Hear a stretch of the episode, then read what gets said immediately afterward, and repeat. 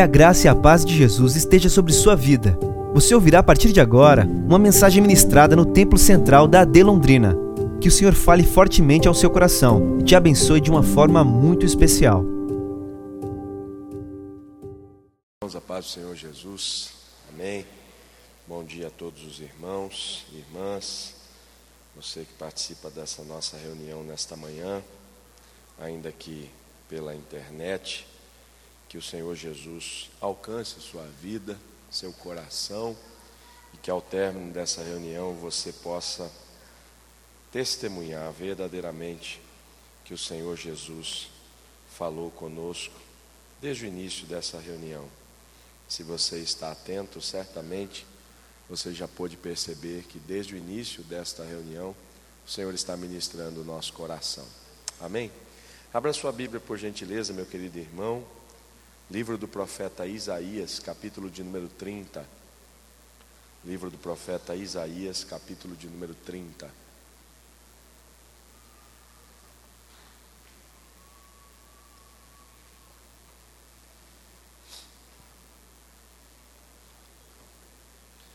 A gente vai fazer a leitura de alguns versículos e meditar nessa palavra nesta manhã. Você que tem a sua Bíblia e encontrou esse texto, por bondade, diga amém. A versão que eu vou utilizar é a nova, a nova Almeida, nova Almeida atualizada. E aí, talvez difira um pouquinho do seu texto, mas você vai conseguir perfeitamente entender o conteúdo dessa mensagem. O texto diz o seguinte: Ai dos filhos rebeldes, diz o Senhor, que executam planos que não procedem de mim e fazem alianças sem consultar o meu espírito para acrescentarem pecado sobre pecado.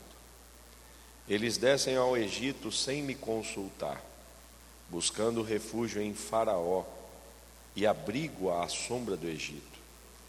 Mas o refúgio de Faraó se transformará em vergonha para vocês e o abrigo na sombra do Egito resultará em humilhação. Porque os príncipes de Judá já estão em Zoã, e os seus embaixadores já chegaram a Ranes.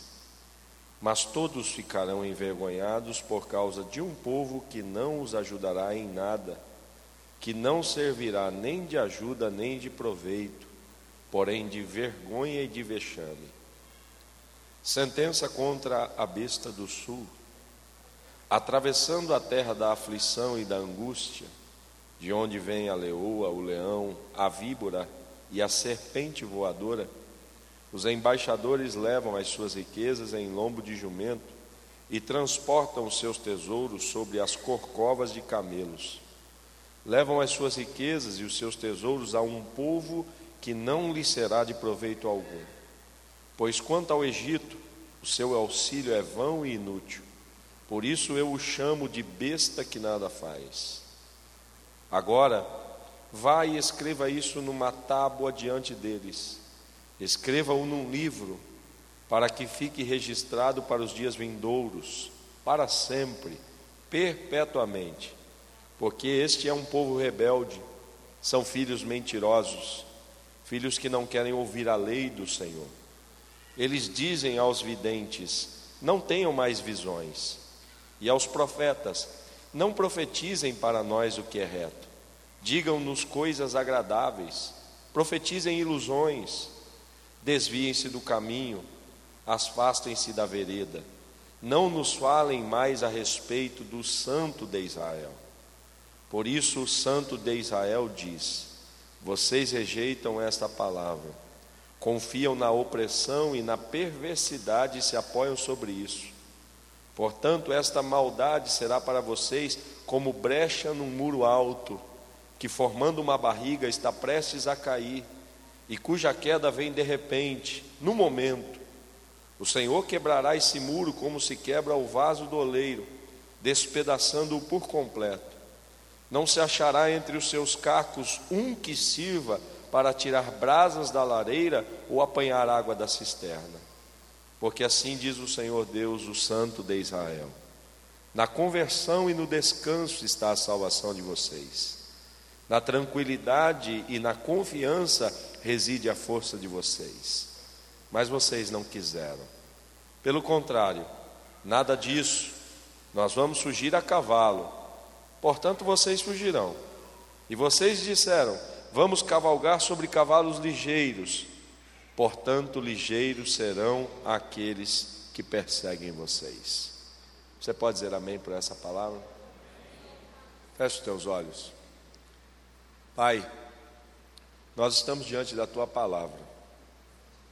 A tua palavra é viva. A tua palavra é eficaz. E há um peso sobre nós nesta manhã, vindo da tua palavra. Meu pedido, Pai, é que o Senhor nos torne claro através da ação do Teu Espírito Santo o que essa palavra quer nos instruir. E não permita, Senhor, que nada atrapalhe aquilo que o Senhor quer falar com a gente. Em nome de Jesus, Pai, que toda ação contrária, que toda debilidade humana não seja suficiente, não seja capaz de impedir o falar do Teu Espírito Santo a essa casa. É a minha oração nessa manhã. E peço isso na autoridade do nome de Jesus, Teu Filho que vive para todos sempre. Amém. Queridos irmãos, nós estamos diante de um texto extremamente contundente. Isaías é um profeta que carrega consigo a marca de ser um profeta messiânico. Boa parte das suas palavras tem conexão com a vida, com a pessoa e com a obra do Messias. Todavia, esse texto, ele é um texto de denúncia de Isaías em relação ao povo de Deus. O Senhor, através do seu profeta, neste tempo, não está falando a respeito daquele que viria, da sua obra redentora, da sua ação perdoadora. Nesse tempo, Deus está usando Isaías para falar a respeito do povo de Deus, especificamente de Judá. Existe um movimento ao redor das nações no Oriente Médio, produzido pela Assíria. E essa nação que cresce em poderio e que vai conquistando regiões dia após dia, está produzindo um tanto quanto de medo nas outras nações. E nesse momento, dentro de Judá, existem dois movimentos políticos que são muito importantes de serem entendidos. O primeiro deles é um movimento de contato com a Síria a fim de impedir que a Síria exerça juízo sobre Judá. Judá vai empreender uma tentativa de acordo com a Síria, buscando, através desse acordo, não sucumbir ao avanço dessa nação. Numa outra esfera, numa outra via, nós temos um outro movimento de Judá. E esse movimento a gente chama de um movimento político pró-Egito porque enquanto tem um grupo de embaixadores de Judá se comunicando com a Síria e tentando evitar que a Síria invada Judá, nós temos um outro grupo de embaixadores que está fomentando dentro de Judá uma coalizão com o Egito.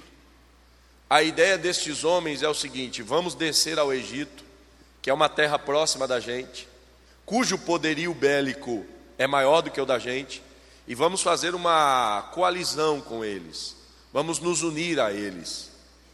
E eles fazem isso de forma muito interessante. Eles carregam os seus jumentos, eles carregam os seus camelos com muitas riquezas, e eles vão atravessar o deserto para ir até o Egito. Todavia, a mensagem do profeta Isaías denuncia que eles não conseguem nem chegar no centro da nação, onde se há estabelecido o maior poderio do Egito. Eles param na região do sul, onde existe o que nós poderíamos chamar de um distrito do Egito e uma parte do governo sendo desenvolvido naquele lugar. E eles atravessaram o deserto, e o texto do profeta vai dizer a nós: lugar de onde vem o leão, a leoa, a serpente. Ou seja, eles transitaram por um terreno hostil, muito perigoso, com muitas riquezas, a fim de chegar no Egito e conseguir o apoio do Egito para tentar viver em paz e em segurança. Deus vai chegar através do profeta e vai dizer assim a eles: Vocês acham que o Egito vai trazer segurança para vocês? Mas eu quero lhes dizer de forma muito clara: o Egito será para vergonha de vocês. O profeta vai usar uma verdade muito presente naquela época, que esse povo conhece. O Egito é um dos grandes criadores de cavalo naquele tempo, e são cavalos de fato velozes, treinados para a batalha. E o profeta vai dizer: Vocês querem fazer aliança com o Egito e declaram: quando a guerra acontecer, quando tudo se estabelecer como a gente imagina que vai, a gente vai montar nos nossos cavalos que a gente conquistou com o nosso acordo e a gente vai fugir. E Deus fala através do profeta: vocês acham que vocês vão ser rápidos, mas os inimigos de vocês serão mais rápidos do que vocês. E o Senhor está dizendo: essa postura que vocês estão tomando, ela é equivocada. Porque se vocês descansassem e confiassem, tudo que vocês estão indo buscar no Egito, vocês teriam em Jerusalém. Se vocês aprendessem a descansar e a confiar no Senhor, tudo isso que vocês querem receber do lado de fora, vocês têm aqui do lado de dentro. Mas vocês não entenderam isso. E vocês estão continuamente buscando esse acordo com o Egito. E o Senhor denuncia: sabe o que será isso para vocês? Como uma fenda, como uma rachadura, como uma trinca num muro alto. Essa trinca num muro alto, a princípio, parece que não tem problema algum, mas esse muro vai embarrigar, e de repente esse muro vai explodir, vai estraçalhar, e a queda será tão poderosa, será tão impactante, que o que vai sobrar aí é o que vocês veem quando um vaso se quebra diante de um oleiro na sua roda. Não vai sobrar pedaços grandes, vai sobrar apenas migalhas, apenas cacos. E com esses cacos vocês não vão conseguir nem beber água. Com esses cacos vocês não vão, vocês não vão conseguir nem tirar brasa de dentro da fornalha. Não servirá para mais nada. E o pior, não vai ser programada essa queda, vai ser de repente, sem que vocês percebam.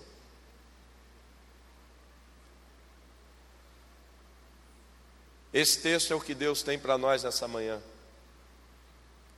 E eu confesso a você, meu coração durante essa semana fica muito apreensivo com essa palavra. E durante a leitura do livro do profeta Isaías, esse texto ficou gravado no meu coração. E já há alguns dias essa palavra fica como uma comida que vai sendo remoída no meu interior. E eu não quero, de forma alguma, de forma alguma, trazer a você qualquer tipo de medo, nem constrangimento. Só gostaria que você entendesse a voz de Deus nessa manhã. Só gostaria que ao pisar dessa porta para fora, você não fosse como Israel, como Judá, que olhava para os profetas e diziam: pare de falar a verdade para a gente, pregue algo que massageie o nosso ego, para de falar para nós a verdade, a gente não aguenta mais verdade, para de tentar fazer a gente ser crente, a gente não quer ser crente. Para de tentar trazer seriedade para a nossa vida. A gente não está nem aí com isso. A gente quer frequentar o domingo de manhã, cantar canção bonita, sair lá fora e fazer o que a gente bem entender. Eu só quero que ao pisar dessa porta para fora, você se lembre: hoje o Senhor, mais uma vez, nessa casa, decidiu trazer verdades para nós. E dessa vez a gente não vai escrever nem numa tábua, nem num livro, dessa vez está registrado dentro de um, uma plataforma chamada internet. Se você esquecer de tudo isso, volta nos cultos aqui nessa igreja, ouve as mensagens e vê o que Deus já está falando aqui há tempo. Porque está chegando um tempo de Deus tratar o seu povo. Deus está tratando o seu povo. E eu lamento que muita gente, ao ouvir tudo que Deus está falando nesse lugar aqui, não está nem aí para o que Deus está falando Mas a minha responsabilidade não é mudar você, a minha responsabilidade é só pregar o que Deus tem para ser pregado aqui. E nessa manhã eu quero ser fiel ao meu Senhor. Eu não vim trazer uma mensagem agradável aos seus ouvidos, eu não vim trazer uma mensagem de conforto para o seu coração. A mensagem nessa manhã é de confronto, mas é verdade. A mensagem nessa manhã não é para massagear você e dizer que você vai vencer. A mensagem nessa manhã é se prepara, ou muda de vida, ou vai se arrebentar e não vai sobrar nada. É isso que Deus tem. E eu poderia terminar aqui nessa manhã com esse texto lido e você já tinha entendido tudo que Deus tem para falar aqui. Mas eu quero compartilhar com você um pouco mais daquilo que Deus colocou no meu coração. Amém?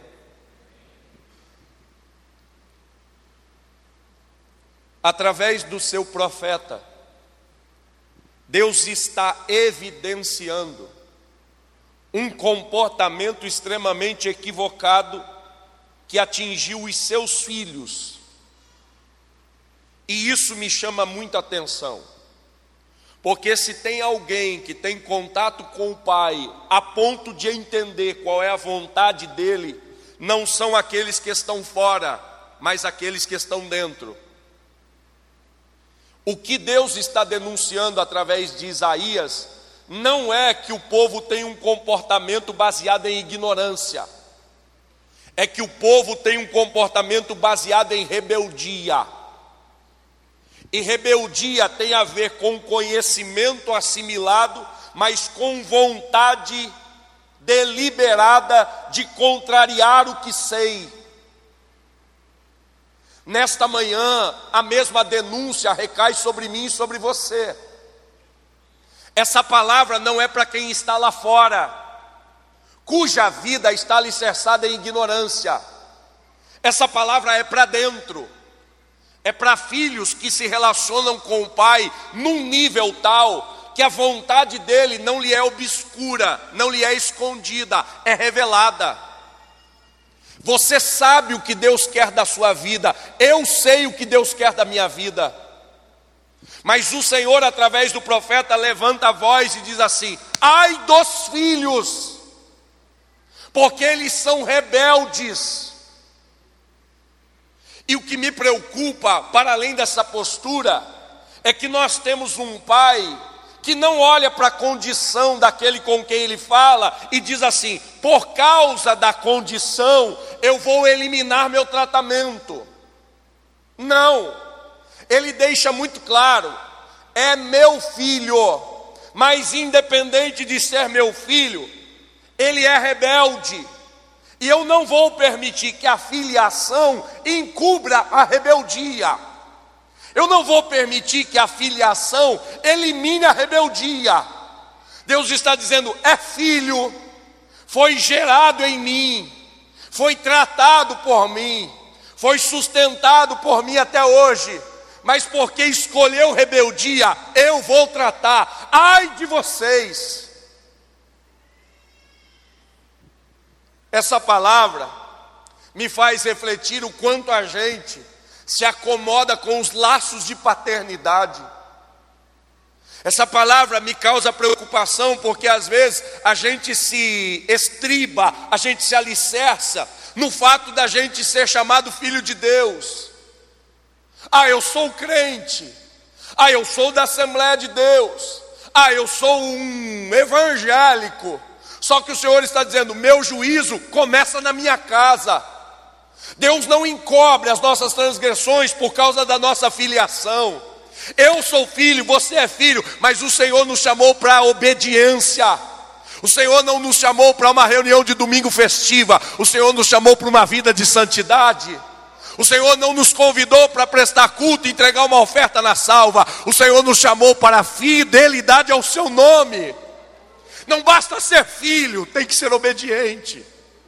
Não basta ser filho, tem que ser fiel ao Senhor. Não basta ser filho, tem que ter vida dedicada a Cristo. E esse ai, que é uma voz profética sempre levantada por Isaías, ele hoje precisa ecoar aqui dentro dessa casa. Tem filhos que o Senhor hoje precisa falar e deixar claro: ai de você, ai de mim. Porque a gente, ainda sendo filho, adotou o estado de rebeldia. A gente está brincando com a vontade de Deus, a gente está flertando com a nossa vontade e dizendo: a gente é filho, a gente é filho. E você já deve ter visto esse comportamento se já é pai há algum tempo. Os filhos testam a autoridade do pai. E quando seu filho é pequeno, você olha para ele e diz assim: não faça. Aí ele vai encostando a mão, se já aconteceu isso com você, você vai lembrar a cena. Ele vai chegando perto com a mão e você diz assim: não toca. Aí ele volta. Só que ele não tira a mão, ele fica olhando para você e daqui a pouco ele começa a ir de novo. Aí você diz assim: não toca. Aí ele volta. Aí eu não sei você, mas eu sou de uma geração que a mãe dizia assim: falei duas, não falo a terceira. Na terceira eu vou tratar você. E a gente, na primeira vez, até não sabe se isso de fato é verdade. Aí a gente faz assim de novo, e quando faz assim de novo, vinha juízo. E aí a gente entendia, ele está falando verdade, ela está falando verdade. Ela não vai falar três vezes, falou duas, na terceira ela cumpre.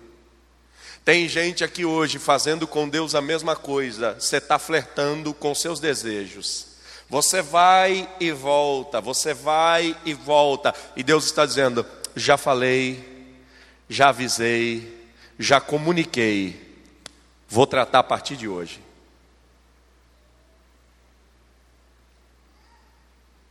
Não se dê por excusado a partir de hoje. E eu tenho absoluta convicção do que estou pregando aqui nessa manhã. Enquanto eu falo, você tem diante de você como uma tela clara de tudo que você está vivendo e fazendo. É como um filme que desce diante de você enquanto eu estou pregando aqui agora. E o Senhor está dizendo ao seu coração: Você sabe que está errado, você sabe que não me agrada, você sabe que isso é rebeldia contra a minha vontade. Então faz o seguinte: decide hoje, se você quiser continuar, ouve uma palavra: ai de você, filho rebelde.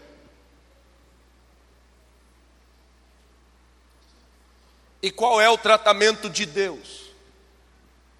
Porque Deus não apenas diz ai de vocês rebeldes, Deus dá qual é o motivo que caracteriza essa rebeldia. Deus está dizendo: vocês executam planos que não são meus. Olha o que Deus está atestando aqui: existe produtividade, existe movimentação, mas toda essa produtividade, toda essa movimentação estão em completa desconexão com a vontade de Deus. Ouça isso, por favor. A gente tem a falsa sensação de que Deus condena apenas a inércia, de que Deus condena apenas o estado de letargia, de paralisação. Mas nesse texto, Deus deixa claro: vocês estão agindo, vocês estão produzindo, vocês estão criando. Mas o que vocês criam, o que vocês produzem, não tem nada a ver comigo. E a gente vai entendendo que o nosso Deus, muitas vezes, quer apenas que a gente se movimente. E alguns movimentos vão trazendo a sensação de conforto para nós. A gente está fazendo coisas, a gente está produzindo, e a gente até declara: o que eu estou fazendo é para a glória de Deus. Só que Deus está dizendo: eu não quero que você produza coisas que você diz que é para a minha glória. Eu te chamei para você produzir o que eu quero para a sua vida. Não é uma questão de filhos se movimentando, é uma questão de filhos se movimentando na vontade do Pai. Tem gente aqui que poderia dizer: Eu fiz muita coisa, eu produzo muita coisa, aqui dentro eu sou ativo, ou eu já fui muito ativo, e Deus vem aqui falar para você: Eu não estou questionando se você está se movimentando ou não. A minha pergunta para você é: seus movimentos têm conexão com a minha vontade? Deus não veio perguntar aqui nessa manhã se você trabalha. A pergunta de Deus é: você trabalha na minha vontade? Deus não veio perguntar se você frequenta culto, Deus veio aqui falar: você está frequentando o culto de acordo com a minha vontade? Deus não está perguntando se você é um empreendedor e está fazendo um negócio legal, Deus está dizendo: você está glorificando o meu nome, você vive para a minha glória nesse negócio que você está fazendo, porque talvez você esteja batendo no peito e dizendo: tudo que eu estou fazendo, eu estou fazendo para a glória de Deus, e Deus vem aqui denunciar: o que você está fazendo não é para a minha glória, eu não aceito, eu aceito através da minha vontade e não da sua. Tem gente iludida. Pastor, a vida está bombando. Pastor, eu não estou tendo tempo para nada. Pastor, é uma sobrecarga. Pastor, nunca fui tão produtivo como nesse tempo. Cheio de planos, cheio de projetos, cheio de ideias. Pastor, esse é o ano que Deus decidiu, parece que romper com tudo e me levar para coisas maiores. Deus vem nessa manhã dizendo assim: quem disse que é minha vontade? Quem disse que isso é meu querer? E se eu perguntasse para você hoje, por que, que você está fazendo tudo o que está fazendo? Aí você diria assim: eu tenho expectativa no amanhã. Eu estou com esperança de que isso me traga resultado aqui. Eu estou na expectativa que todo esse meu movimento me traga a sensação de conforto aqui, pastor. Eu estou semeando agora para colher amanhã. Deus vem aqui dizer: no seu descanso em mim, na sua confiança em mim, você tem tudo que está buscando nessa atividade longe da minha presença. O Deus que você serve tem tudo nas suas mãos e Ele declara: Eu posso entregar a você enquanto você confia, enquanto você descansa, enquanto você deposita em mim sua segurança. Eu gosto muito do Salmo 27, 127. Porque o Salmo 127, ele é um soco no meu estômago. Porque o Salmo 127 diz assim: O Senhor dá aos seus amados enquanto eles dormem. Se você não ler o contexto, você vai dizer assim: Ah, pastor, esse texto está me incentivando, dorme que Deus trabalha. Descansa que Deus age. Só que o texto não fala disto. Olha o que o texto está dizendo: se o Senhor não edificar a casa, em vão trabalha os que a edificam. Sabe o que Deus está dizendo? Você pode trabalhar o quanto for, mas se eu não entrar nesse trabalho e não governar essa história, de nada vai valer. Olha o que Deus disse: se o Senhor não guardar a cidade, em vão vigia a sentinela. Sabe o que o Senhor está dizendo? Você pode fazer investimento, você pode fazer aplicação, você pode fazer um, um controle das suas finanças. Se o Senhor não botar a mão e dizer, está guardado em mim, protegido em mim, a sua ação de nada vale. Verso 2: será inútil. Vê se isso se parece um pouco com a vida de alguns, para não dizer a nossa. Será inútil levantar de madrugada, dormir tarde, comer o pão que conseguiram com tanto esforço, aos seus amados. Aleluia. Aos seus amados. Isso mexe com o meu coração. Porque no Novo Testamento a Bíblia vai definir quem são esses amados. Jesus diz: Sabe quem é aquele que me ama? Aquele que guarda meus mandamentos. Esse é o que me ama. Jesus vem aqui falar nessa manhã: se você guardar meus mandamentos e for fiel a mim, você pode até dormir, porque dormindo eu não preciso da sua atividade para fazer o que eu quero fazer na sua vida. Enquanto você dormiu, eu me levanto, trabalho pela sua vida e produzo aquilo que você não produz em vida, não produz acordado, não produz de madrugada, não produz em atividade. Eu faço. Oh glória! Oh glória! Oh glória a Jesus! Eu não sei você, irmão, mas se a gente abrir a oportunidade aqui, tem gente que passou dois anos, dois anos, envolvidos por essa tragédia que nos cercou há poucos dias. Você não tinha a mínima noção do que ia acontecer com a tua história, mas você terminou esses dois anos e não consegue explicar como terminou isso. Deus vem aqui nessa manhã dizer: sabe o que foi? Não foi a força do seu braço, foi a minha presença, dizendo a você: se você me ama, guarda meus mandamentos, eu faço por você.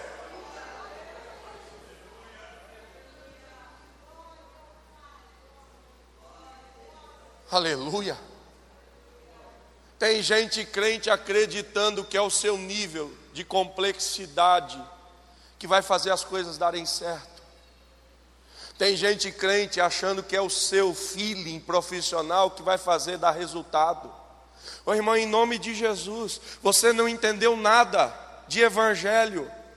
Pastor, o senhor não quer que eu estude, o senhor não quer que eu me prepare, o senhor não quer que eu me estabeleça com conhecimento? Quero tudo isso, mas se você é filho de Deus, o que rege você, o que sustenta você, não é esse conhecimento, não é essa sua preparação, não é todo esse feeling que você diz que tem. O que sustenta a gente é a mão de um Deus todo-poderoso, que quando a gente não puder fazer mais nada, Ele entra em ação e diz assim: faz o seguinte, dorme, descansa, confia em mim, que eu vou abrir essa porta.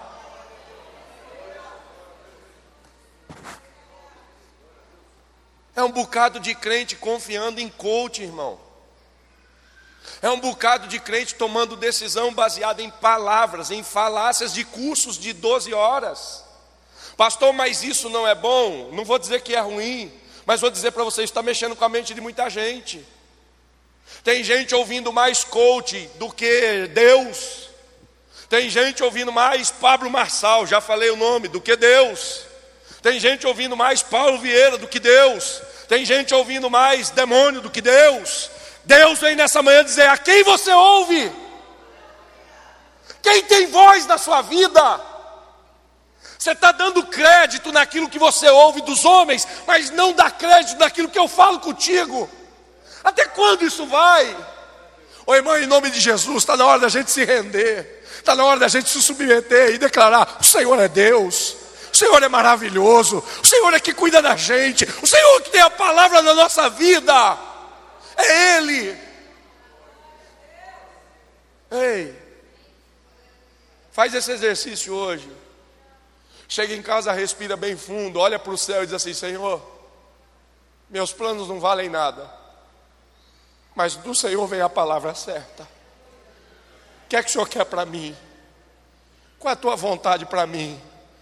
Porque quando Deus revelar a sua vontade a você, você vai ver o que é bom, você vai ver o que é perfeito, você vai ver o que é agradável. Tem gente aqui fazendo planos elaboradíssimos, complexos, e que vai terminar como um muro estraçalhado, e o que vai sobrar não dá para pegar nem água, nem retirar brasa de dentro da fornalha. Só que tem gente nessa manhã que vai ouvir Deus e vai fazer o seguinte: Senhor, parei tudo Estou agora aqui necessitado de ouvir tua voz. Fala comigo agora. Porque se a tua palavra me disse que é na confiança e no descanso que eu vou entender o que o Senhor quer, eis-me aqui para ouvir o Senhor falar comigo. Sabe qual é a denúncia de Deus aqui? Vocês até falam comigo, mas falam da perspectiva de patrocínio dos seus planos. E eu não quero que vocês falem comigo sobre patrocinar seus planos, eu quero que vocês falem comigo sobre saber minha vontade. Tem uma grande diferença entre falar com Deus e ouvir Deus. E nós somos parte de uma geração de crentes que até fala com Deus, mas fala nessa perspectiva: Senhor, está aqui o projeto, ó. Eu queria que o Senhor desse sim, que o Senhor abrisse a porta, que o Senhor abençoasse. O Senhor vem aqui nessa manhã dizer assim: Você falou comigo, agora permita que eu fale com você. Está na hora da gente parar de falar, abrir os ouvidos para ouvir a voz de Deus falar com a gente. Você crê que Deus fala? Você crê que Deus responde? Crê mesmo, irmão? Em nome de Jesus, silencia seu coração a partir de hoje. E eu quero aqui na orientação do Espírito Santo lançar um desafio sobre seu coração. Uma semana. Uma semana que você não vai pedir para Deus fazer coisas. Você vai pedir para ouvir a voz de Deus sobre as coisas que você falou. E você vai dizer: Eu não me movimento enquanto o Senhor não falar comigo. Se prepare, porque tem gente que em uma semana vai ter que viver o que nós chamamos de conversão. Conversão é sair desse lado e caminhar para aquele lado. É uma mudança radical do que Deus vai fazer. Se prepare, porque tem gente que vai ouvir Deus falar e vai dizer assim: muda, muda, muda. E deixa eu lhe dizer, não tenha medo, pode mudar, porque a vontade dele é boa. A vontade dele é perfeita. A vontade dele é agradável. Você vai viver coisa boa.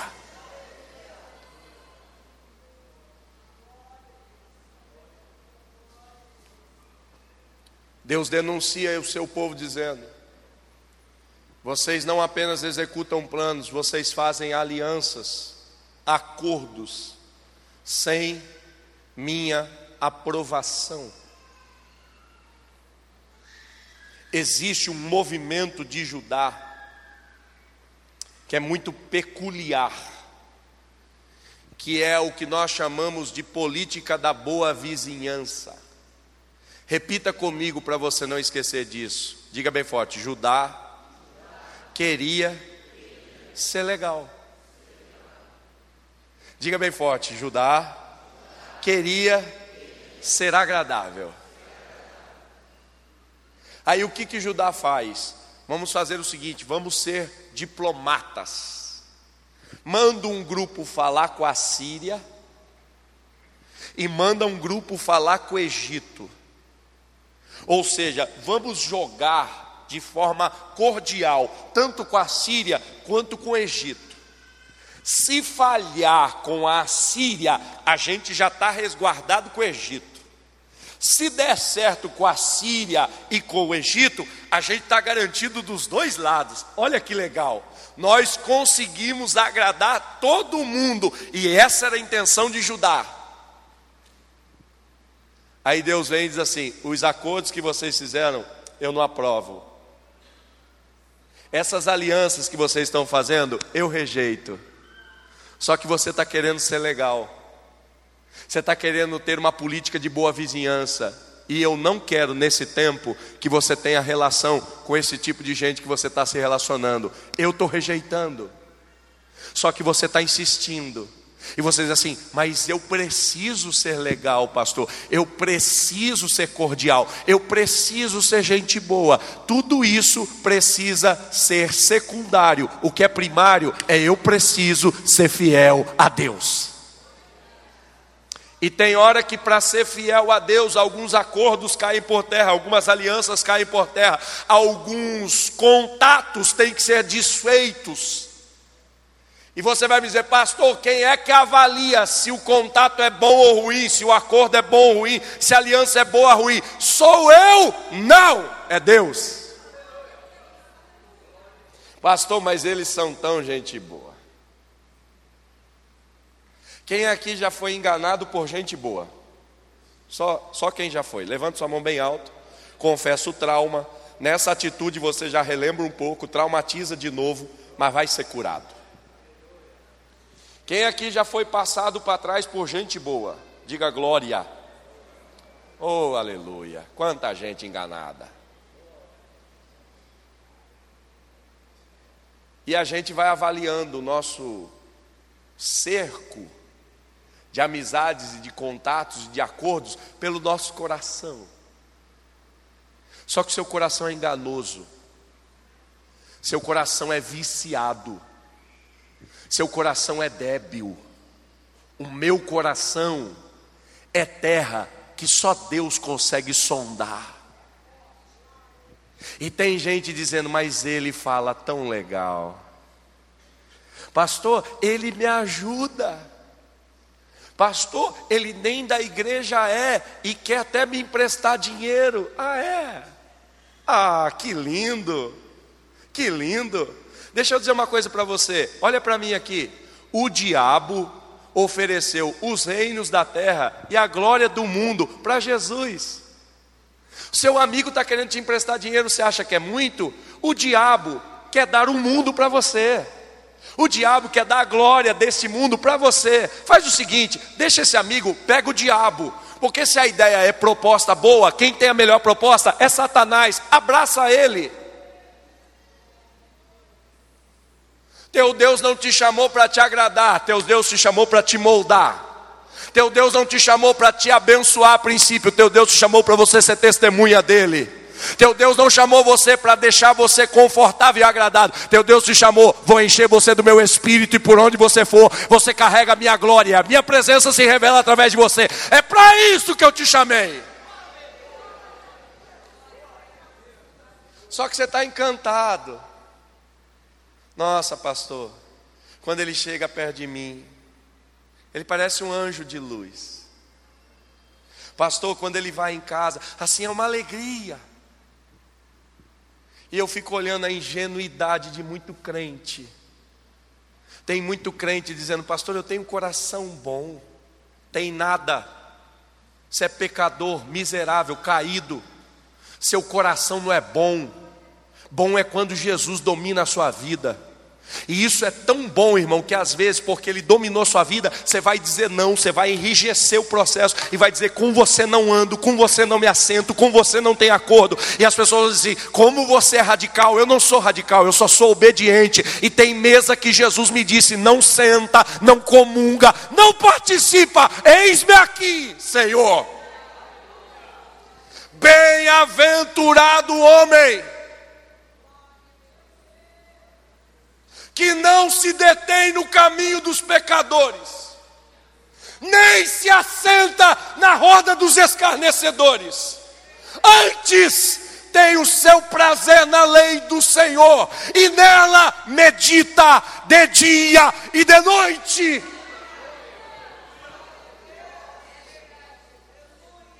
Você senta em qualquer mesa,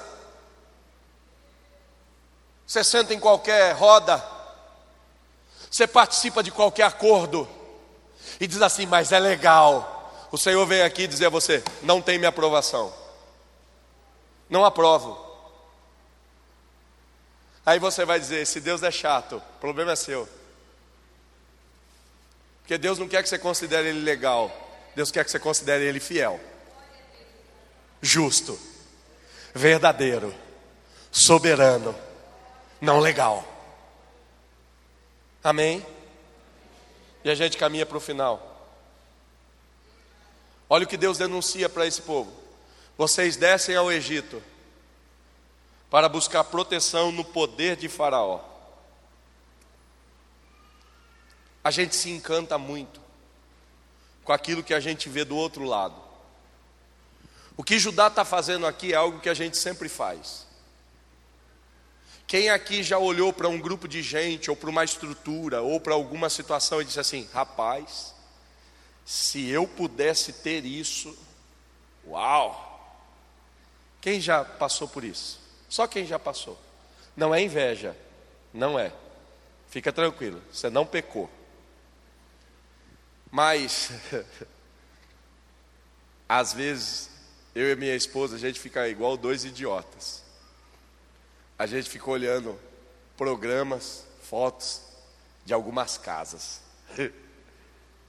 e parece dois bestas. A gente olha assim, diz assim: olha que sala, amor. Nossa, ó, se mexer aqui, nossa, se fizer aqui assim, ó, esse, esse pé direito é interessante. Só que a gente está sentado numa sala miserável que o sofá da foto não cabe. e a gente está olhando lá. Sabe aqueles programas de reforma? A gente já assistiu quase que todos. Aí a gente diz assim: nossa, que cor maneira, anota essa cor. anota para quê? Você vai construir amanhã? Não, quem sabe um dia. Até lá essa cor já é do, do, do diabo, ninguém mais quer. E a gente fica olhando: uau, se eu tivesse? Sabe o que Judá fez? Olhou para dentro e disse assim: tem cavalo ligeiro aqui? Não. Tem um exército aqui forte? Não, meia boca, bem meia boca. Aí Judá olhou para o Egito, aí viu tanque, aí viu nave, aí viu soldado. Aí Judá disse assim: faz o seguinte, eu não tenho, mas se eu fizer um acordo com quem tem, eu recebo proteção. Aí o povo disse assim: maravilha, esse plano é maravilhoso faz o acordo, faz o acordo. Aí os diplomatas estão caminhando. Olha o que os diplomatas vão fazer: vão levar as riquezas de Judá para comprar a proteção do Egito. Aí olha o que Deus diz para esse povo: vocês não têm, vão perder o que têm e não vão ganhar aquilo que desejam ganhar. Deixa eu te explicar. Deus está dizendo: você acha que não tem muita coisa, se continuar buscando isso fora, vai perder o que tem e não vai receber o que esperava. Então Deus diz assim: descansa com o que você tem e fica na confiança nesse lugar, porque aqui eu vou ministrar sobre a tua vida, vou guardar você e vou agir em seu favor. Depois você lê a história da Síria tentando atacar o povo de Deus o rei Ezequias vai fazer uma oração, porque ele recebeu uma carta. E o rei da Síria enviou uma carta dizendo, em, em linguagem bem simples para você entender: Ei, Ezequias, eu ouvi dizer que você está falando para o povo aí confiar no Deus de vocês. Quem são os deuses das nações vizinhas que conseguiram paralisar a Síria? Ezequias, deixa eu mandar uma mensagem para você. Não foi nenhum Deus que parou e não será o seu Deus que vai parar. Quando Ezequias recebeu a carta, ele teve medo. Aí ele foi falar de novo com Deus: Deus, olha o que ele falou aqui. Eu preguei tua palavra, eu disse que o Senhor ia agir.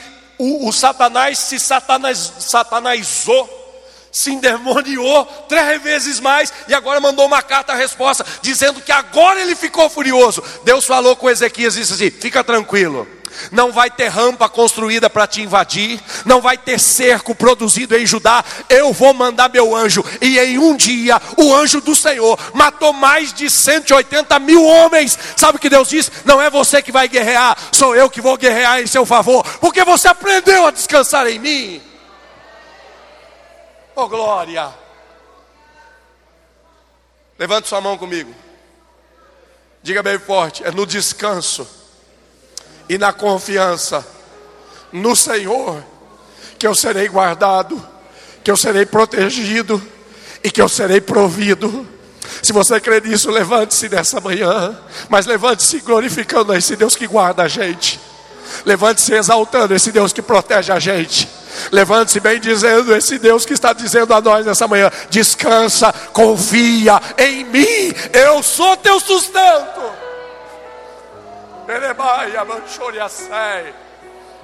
Oh glória, aleluia, aleluia.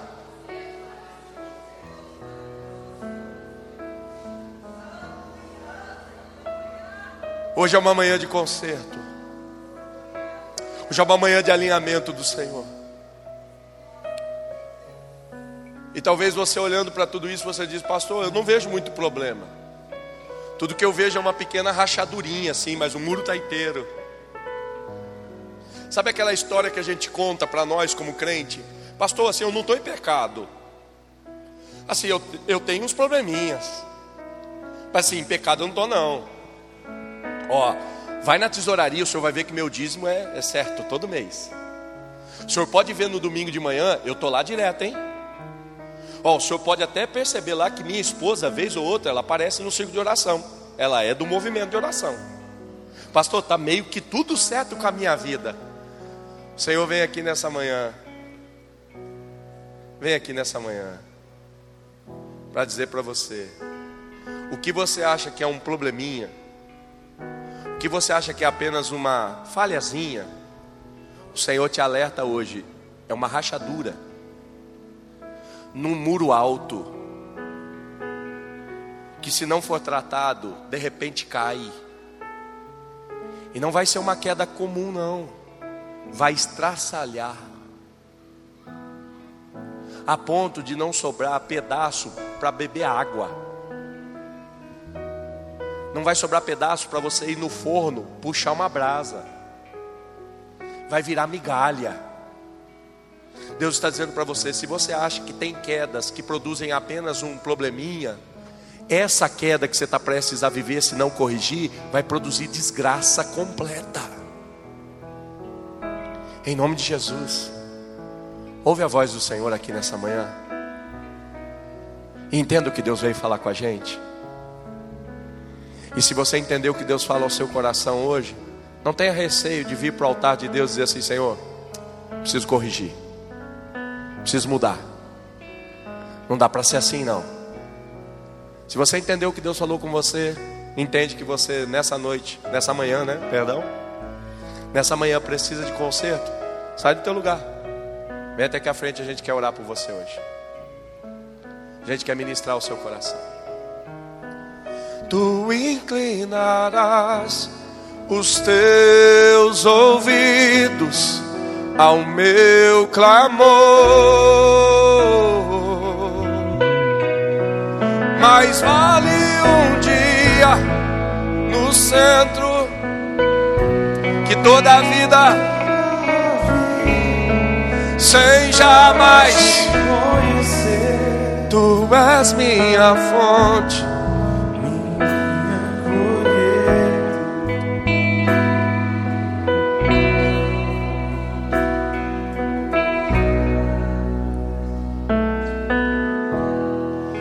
Nesse lugar, tu és real. Eu vou me entregar, vou me entregar totalmente, totalmente. Peça ao Senhor Jesus nessa manhã o teu toque, o teu toque Abri os olhos. Abri os olhos do meu coração. Eu posso, eu posso enxergar, enxergar e entender. Se eu me humilhar diante do teu altar e sacrificar aquilo que me custa, tu inclinarás os teus ouvidos ao meu clamor. Mais vale, mais vale um dia no centro do teu querer que toda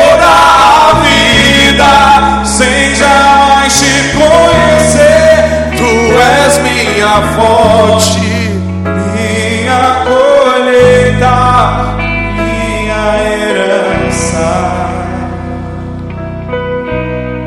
Se eu me humilhar,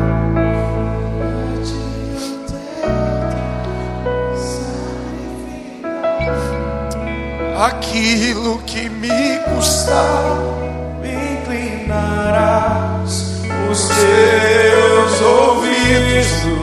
ao meu clamor.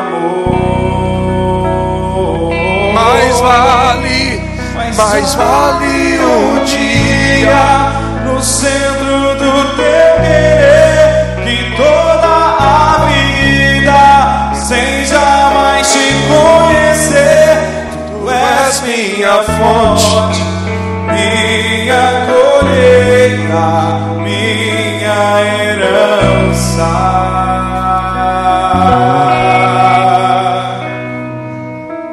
os seus olhos nessa manhã.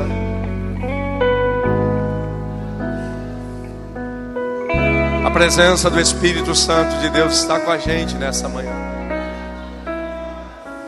A glória de Deus está sobre nós nessa manhã. Há uma presença gloriosa do Espírito de Deus sobre essa casa nessa manhã, alinhando vidas, colocando as coisas no trilho novamente e declarando a nós: Sua vida é importante para mim, Sua história me é muito cara e eu não quero perder você. Eu não quero te perder nessa caminhada. E por isso ele te alerta nessa hora. Pai, em nome de Jesus. Teu Espírito Santo é real nessa casa. Tua presença é maravilhosa aqui nesse lugar.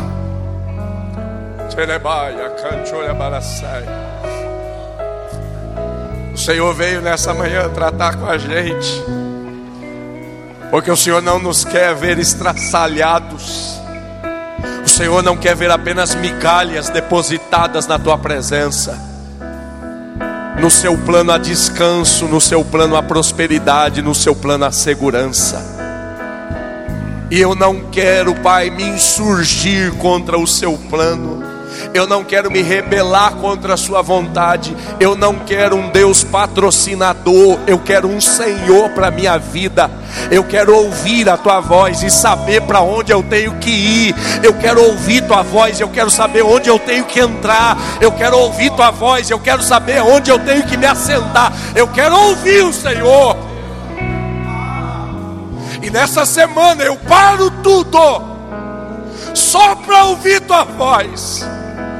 Eu não dou um passo essa semana sem o Senhor falar comigo uma vez mais.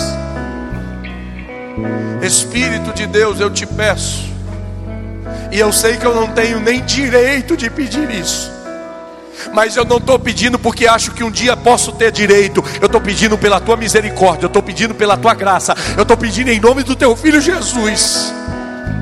Não me deixa sem resposta nessa manhã, não me deixa sem orientação nessa semana, não me deixa caminhar sem ouvir claramente o que o Senhor quer.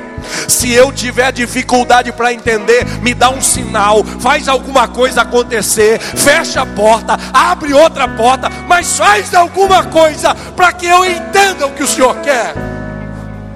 Eu não quero caminhar sem a tua vontade porque sobre a minha vida eu não quero um ai de punição, sobre a minha vida eu quero a tua palavra, e a tua palavra, Pai, se cumprindo com milagre, com misericórdia, com bênção, com livramento, com proteção, com tratamento, com crescimento, maturidade, é isso que eu desejo, Pai, em nome de Jesus.